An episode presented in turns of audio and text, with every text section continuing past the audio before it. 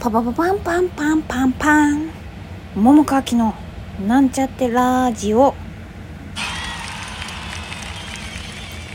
こんばんは桃川きです。今日もちょっと遅い時間になってしまいました。そして昨日はなんだかずしんどよんどっしりみたいな感じで暗いラジオになってしまいました。ゆえ今日は明るいトークをしたいなと本当は思っていたのですけれどもあのまだまだっていうか別に昨日の引きずってるとかじゃなくてあのちょっと今がねそこまで ちょっと明るい話をっていうのを話したいことが今なくってですね。だからこんな時こそさ誰かを呼んでって思ってさあの前にラジオで喋ったけれどもあの東屋パン東屋エイトがさラジオで喋りたいって言ってたからさ、まあ、今日どうかなと思ってたんだけれどもちょっと私がちょっとねあの時間帯的にちょっと難しくなってしまってちょっとまたいつだかね、まあ、なるべく近いうちがいいかもしれないんだけれどもね東屋さんまた来てくれるので楽しみにしてる方はどうぞお待ちください。そのわけで今日は私は一人で喋ります。しかし何がいいかなといろいろ思っていたんですけれどもこうそぐう話がちょっとね今喋りたい話だとねちょっと若干またなんかねうんって感じだからあの今日じゃないんだけれどもあの私ねこう生活していてさ直近のなんか記憶とかじゃなくともすっごい昔とかさちっちゃい頃言われたこととかでもさふってよぎることが私はあってね。でその中であのとある作家私の好きな作家の方の言葉がいつだったか忘れたけども まあまあ結構最近ふって思ったことがあったのでその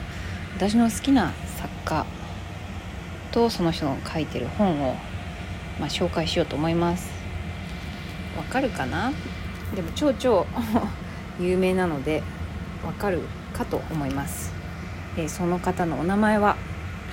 アントワーヌ・マリージャン・バティスト・ロッジェとサンテグジュペリです。かったかな？ね。サンテグジュペリ。星の王子様書いた方です。で私は星の王子様が好きなんです。愛蔵版の本も持っています。でも読まなくとも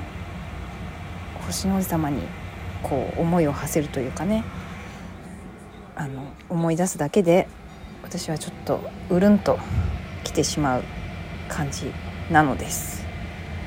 でまああの最近そのねちらっとあのサンテグジュペリの言葉があの降ってよぎったっていうのはまあなんどういう言葉かっていうのを一応ご紹介しておきます。言いますよ。完璧がついに達成されるのは何も加えるものがなくなった時ではなく何も削るものがなくなった時である。という言葉がですねよぎったんですね。なんかこれってねあのまあ普通になんか生活の中ででも思ったりするし創作とかねでも思ったりするんだなよぎる言葉だなと思ってね、うん。まあ、一番有名なのはさあの星の王子様のね中に出てくる言葉だけどあの心で見なくちゃ物事はよく見えないってことさ。肝心なことは目に見えないんだよっていうのが。ねこれ多分聞いたことある方ね読んでなくても知ってる人多いと思うんだけど、まあ、これもまたねあの割とよくよぎる言葉なんですけれどもね。そうサンテクジュペリーね私そんなに詳しくなかったんだけど前にさあの箱根にね星の王子様ミュージアムっていうのがあるんだよ。あであれだよ。あの何週間か前？1週間ぐらい前かな。整体の先生とこで何の話でそうなったのかちょっと忘れたんだけどもあの私が星の王子様ミュージアム行ったことあるっていう話をしてて。でそしたら先生がねあのつえそんな大したことないでしょって言ってたんだけど「え？っ?」って全然すごい良かったって言って。私3時間ぐらいいたんだよって言っていう話をしててね。いや本当にこれ大げさじゃなくてマジで3時間ぐらいいてっていうかもっと入れるなって思ったんだけど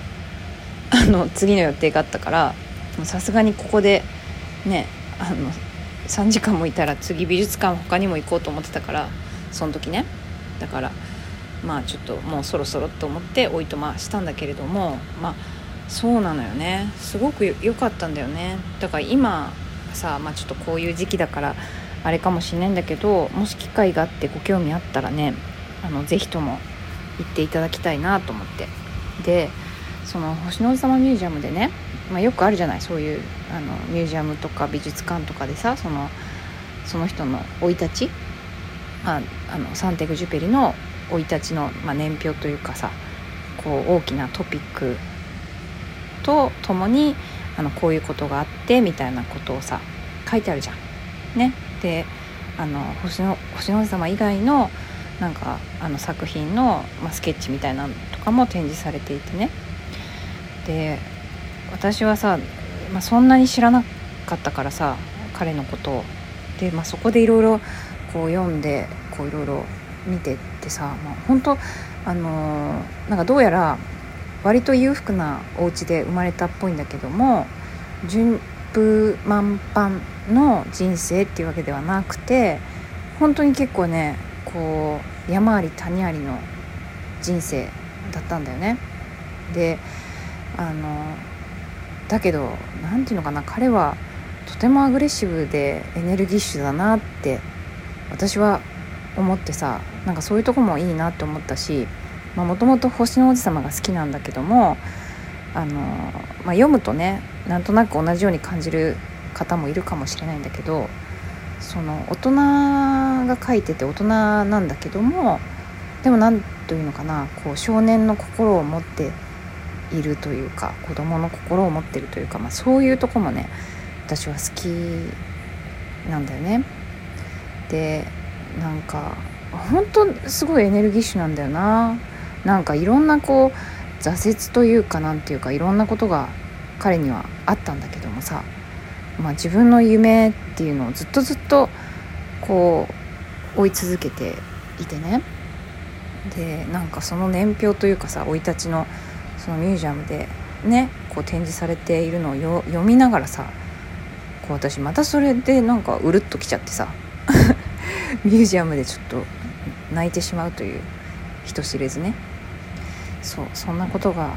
あってね。いやなんか「星の王子様」しか読んでないけど他のも読もうかなって思ったんだなその時ね。うん。とても私は好きだなって思って。で「星の王子様」知らないっていうか読んだことない方いたらねあの確かもうあれだからあの青空文庫で多分読めると思うんだな。だからご興味あったらねこれは割となんか児童文庫みたいな感じでさ子供が読む本ってなってるかもしんないんだけど大人が読んでも楽しめる話だと私は思うんだ、うん、なのでよければ読んでみてください。そういえばあれだな。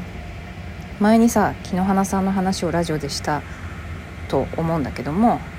その最初に作ったあのゼロから作った作品がね、まあ、いろんな、まあ、映画やら舞台やら本やらの要素が合わさってんだけども、まあ、全体的なモチーフはね星の王子様をモチーフにしてて星の王子様の言葉も引用していたりしたんだよな。まあ、その時私はあのその星の王子様の中で言うと蛇の役をやってましたね、うん、懐かしいな、うん、あうんまだちょっと時間あるけれどもね今日はこの辺にしとこうかな、うん、というわけでサンテグジュペリと星の王子様とっていうことないか。のだね。そうです。はい。何度読んでも楽しいな。面白いなっていうかなんかうーってなるなっていう感じです。ではではおやすみなさい。また明日。